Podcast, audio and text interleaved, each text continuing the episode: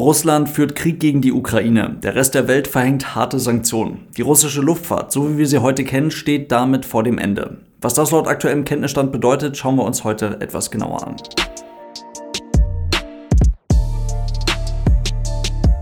Und damit hallo und ganz herzlich willkommen. Ich hoffe, es geht euch gut. Es ist völlig klar, die harten Sanktionen, die jetzt verhängt wurden, die haben enorme Auswirkungen auf die russische und auch auf die weltweite Luftfahrt.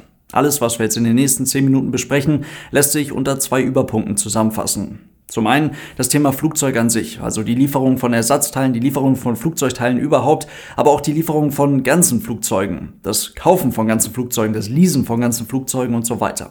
Zum anderen Luftraum, Luftraumsperrungen und alles, was damit einhergeht. Und alles, was wir in den nächsten 10 Minuten besprechen, wirkt in Anbetracht der aktuellen Situation zu Recht irgendwie albern.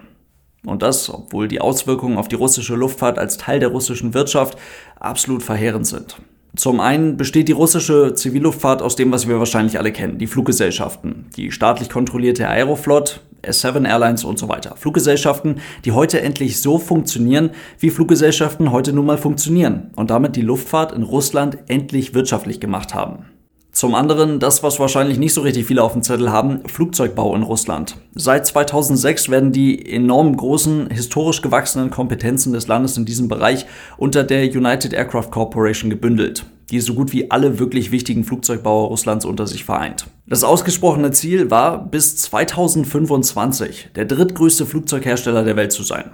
Dafür erstmal mit den etablierten Flugzeugbauern zusammenzuarbeiten und dann, was sehr spannend ist, das bestehende Duopol aus Airbus und Boeing zu brechen und dann halt eben Dritter am Bunde zu werden.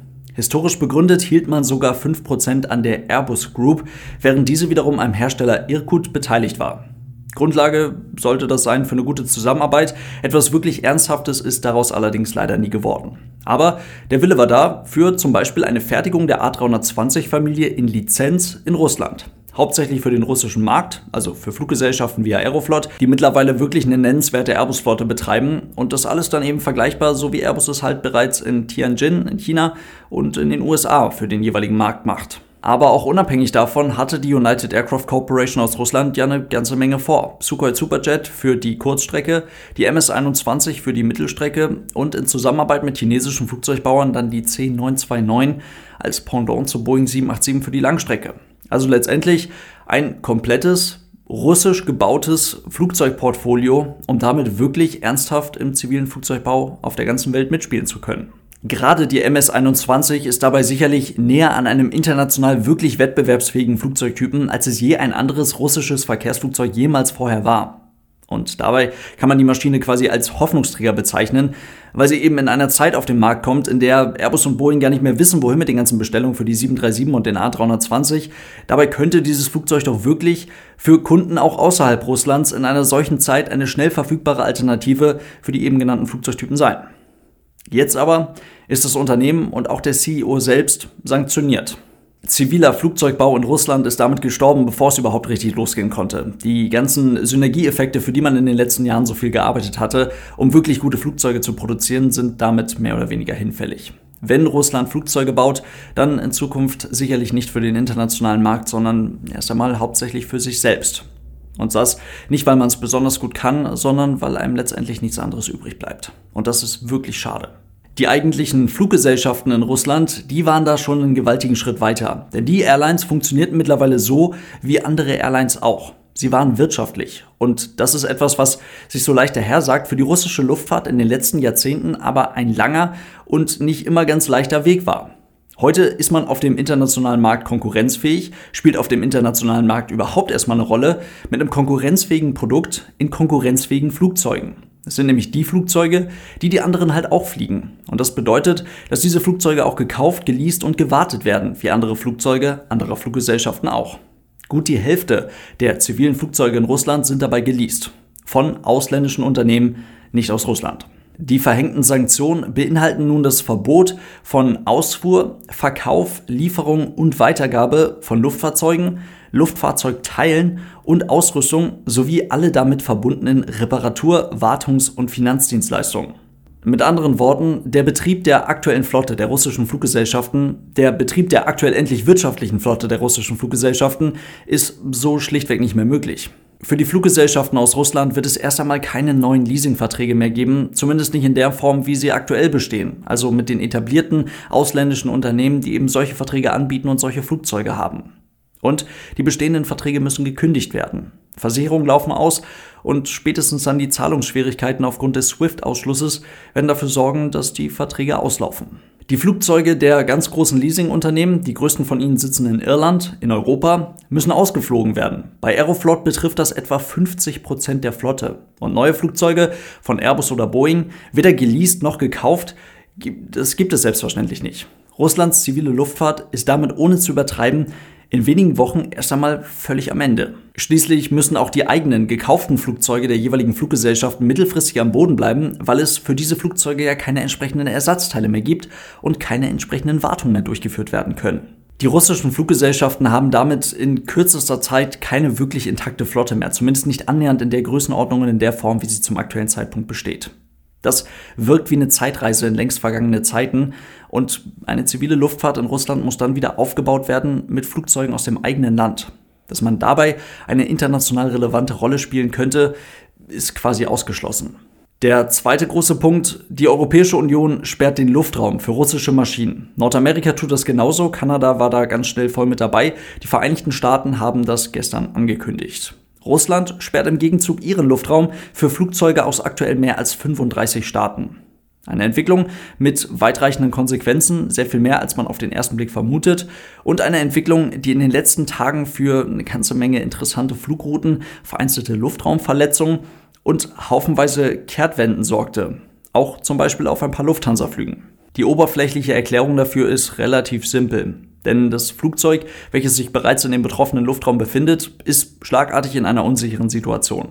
Wie ist es zum Beispiel im Fall einer notwendigen Zwischenlandung, zum Beispiel aufgrund eines medizinischen Notfalls oder aufgrund eines technischen Problems.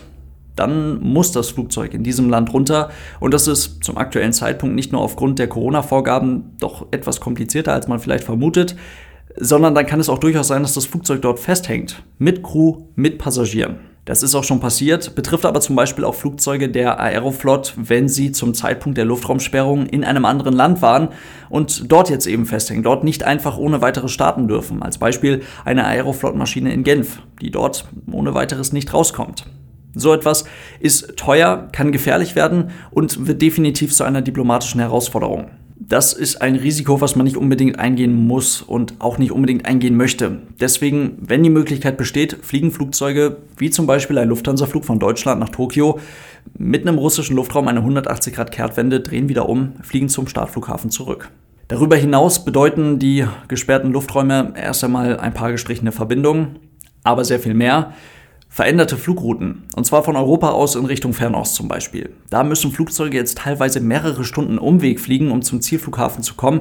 Oder aber einige Flüge sind technisch nonstop oder wirtschaftlich gar nicht mehr machbar. Finnair zeigte sich hier in den letzten Tagen besonders betroffen, da das Geschäftsmodell der Fluggesellschaft auf der Langstrecke, das Modell dieser Airline, relativ kurze Langstreckenflüge aus Europa in Richtung Fernost anzubieten, so auf einigen Strecken wirtschaftlich tatsächlich gar nicht mehr möglich ist. Ganz offensichtlich wird dies wieder die Verbindung über den Mittleren Osten stärken, also über Dubai, Abu Dhabi und Doha.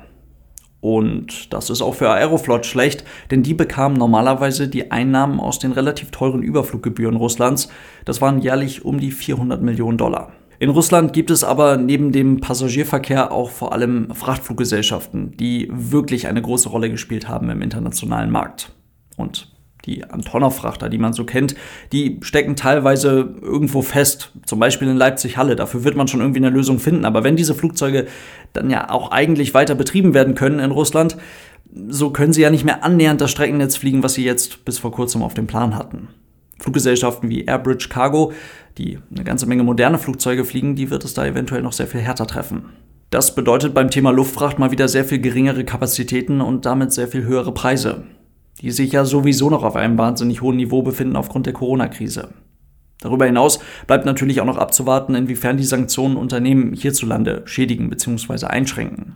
Denn nur, wenn wir jetzt beim Thema Flugzeugbau bleiben, denn nur weil der Flugzeugbau in den Vereinigten Staaten und in Europa sehr stark ist, heißt das ja nicht, dass der in dieser Größenordnung, wie er heutzutage stattfindet, auch ohne Russland, ohne Probleme läuft. Als Beispiel das Unternehmen VSMPO mit der Tirus GmbH. hier in Deutschland. Das ist ein Unternehmen, welches sich darum kümmert, dass Flugzeugbauer ausreichend Titan zur Verfügung haben. Ein sehr wichtiges Material, ein sehr wichtiger Werkstoff für den Flugzeugbau. Allein im Airbus A350 in einem einzelnen Flugzeug befinden sich etwa 8 Tonnen Titanbauteile. Das Material dafür kam bis zuletzt in großen Mengen hauptsächlich aus Russland. Also alles in allem eine Entwicklung, die wirklich erschreckend ist. Auch in Bezug auf die zivile Luftfahrt weltweit. In Bezug auf den russischen Flugzeugbau, was auch immer daraus in naher Zukunft geworden wäre. In Bezug auf die russischen Fluggesellschaften ist diese Entwicklung wirklich sehr, sehr traurig. Und eine wirkliche Besserung ist auch nicht in Sicht. Leute, äh, ich weiß, dass alles, was wir in diesem Video besprechen, irgendwie doch recht albern wirkt. Das geht vielen von euch wahrscheinlich auch bei anderen Themen so, wenn ihr mit euren Kumpels, wie auch immer, über solche Themen sprecht. Sicherlich völlig normal. Infos zu dieser ganzen Situation sind natürlich auch sehr, sehr wichtig, das ist auch alles sehr gut, aber nicht ununterbrochen. Deswegen hoffe ich, dass euch das Video trotzdem unterhalten hat, so wie die anderen Videos in der Vergangenheit eigentlich auch. Ich hoffe, dass ihr trotzdem Spaß an diesem Video hattet und dann legen wir unser Smartphone, glaube ich, auch mal wieder weg. Macht irgendwas, was euch Spaß macht, verbringt ein bisschen Zeit mit Freunden, mit Familie, ein bisschen Zeit draußen, keine Ahnung, irgendwas, was wirklich Spaß macht, was uns, ein bisschen von diesem Thema ablenkt. Das klingt irgendwie falsch, ist aber, glaube ich, in dieser ganzen Situation nicht ganz unwichtig. Also, Leute, ich habe euch lieb, lasst es euch gut gehen, bis zum nächsten Mal und tschüss.